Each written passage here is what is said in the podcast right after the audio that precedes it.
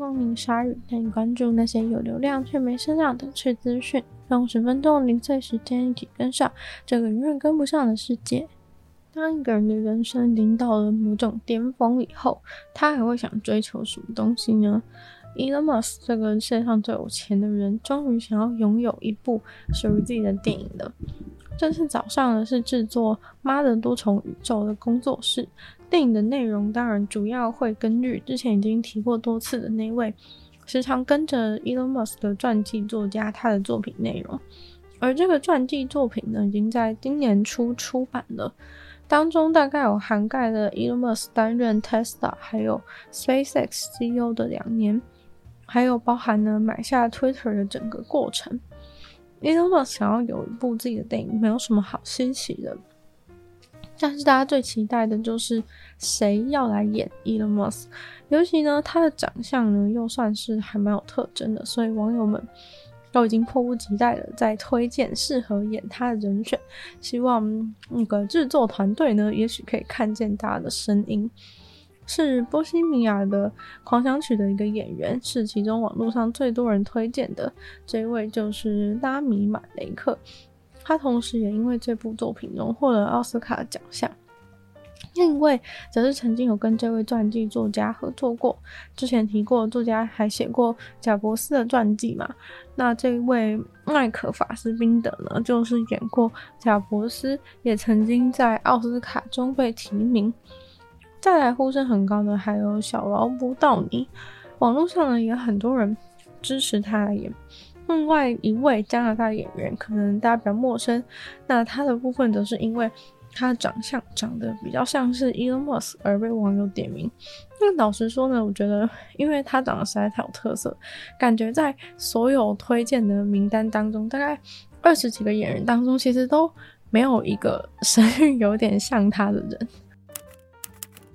在一八六一年，维多利亚女王委托的一幅画里面，画着一只咖啡色和白色为主的狮子狗，或称北京哈巴狗。这只狮子狗坐在看起来很高级的红色坐垫上，背景还有非常雅致的日本花瓶。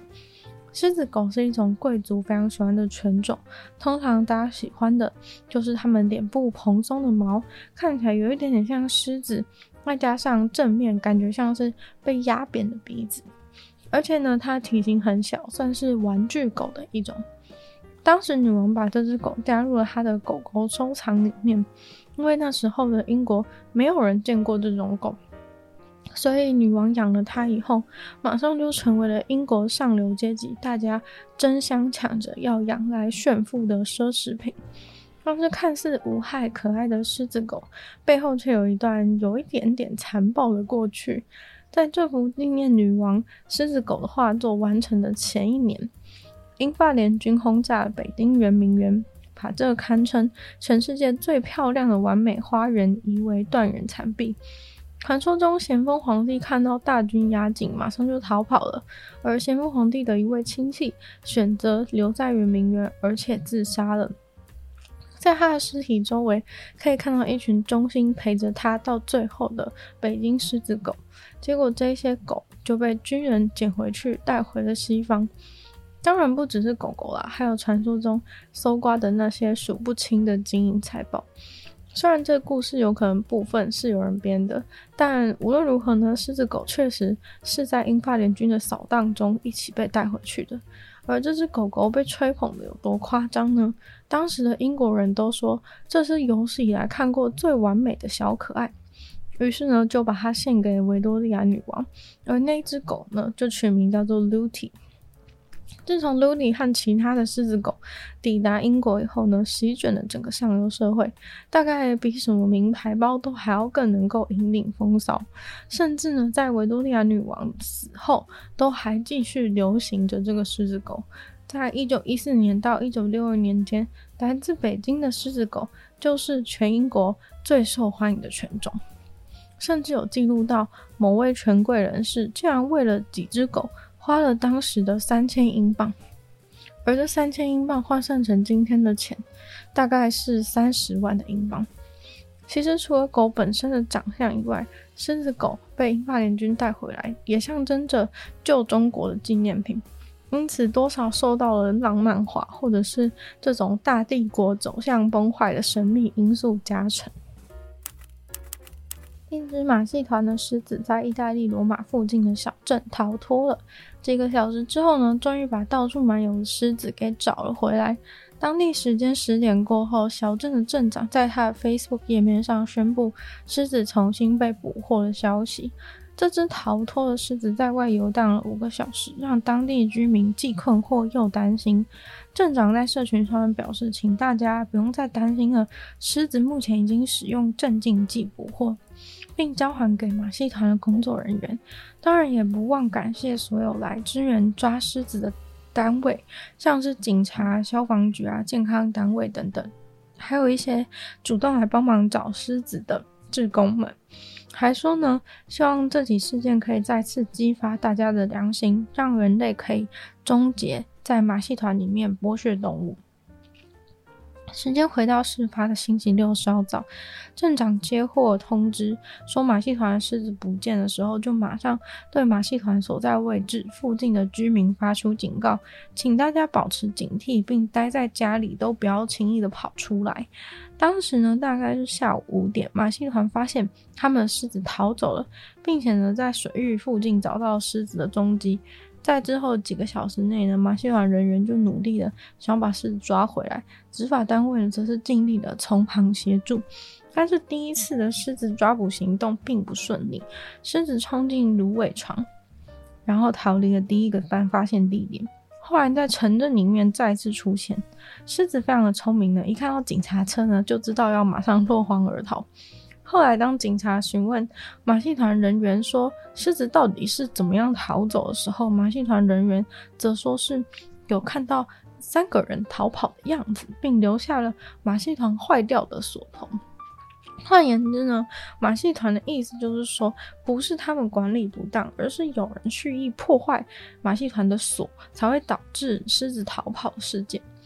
狮子后来在一个海滨的小镇大街上面乱晃，被很多人从家里啊，或者从车上拍到这种非常稀有的狮子散步画面。毕竟很难得有机会可以看到狮子在停车场或是住宅的围篱附近晃来晃去。为了要抓住这只狮子呢，兽医们先用配有 GPS 定位器的飞镖射中狮子，这样它接下来跑去哪里都能够继续被追踪。也方便大家在比较适合的地点去抓它，不要引起附近民众的生活困扰。于是呢，最后就选择在一所学校的附近把它包围了。在现场的人都表示，狮子看起来身体健康，状况无忧。虽然它逃走之后，似乎自己反而有点害怕。还有就是呢，有轻微失温的现象。动保协会趁机强调说，从这起事件其实就能够看出，以公共安全的角度，马戏团去饲养这些动物，让他们逃脱的话呢，是非常危险的。更不用说以动物福利的角度，狮子根本就不想被关在小小的空间里面，还得被迫作为娱乐的目的，并呼吁政府立法禁止马戏团使用动物。网购的时候很麻烦，就是因为怕买不到适合的衣服。于是有日本网友就提出了一个解决办法，被很多人觉得超级天才，引发了一波推崇。而这个方法呢，就是先帮自己拍一张全身的自拍照，然后呢，把自己照片中的衣服部分给挖空。这时候呢，只要轻松的把自己身体被挖掉的照片在网购网站上面众多衣服上面游移。就仿佛呢，可以比对出自己试穿那件衣服的样子，是不是很方便呢？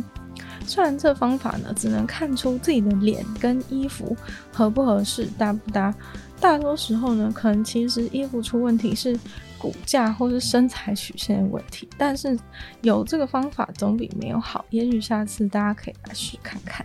今天的鲨鱼就到这边结束了，再次感谢订阅赞助的会员，大龄男子 James、毛毛、黑牡丹还有 ZZ，就希望其他原剧之晒创作朋友来下方找到 Patreon 连结。那如果喜欢这期节目的话呢，记得多分享出去，或在播 Podcast 帮我留星星写下评论，对这节目成长很有帮助。那如果喜欢我的话呢，可以收听我的另外两个 Podcast，其中一个是牛的纯粹不理性批判，另外一个是听说动物。就希望鲨鱼可以在每周四跟大家相见，那么下次见喽，拜拜。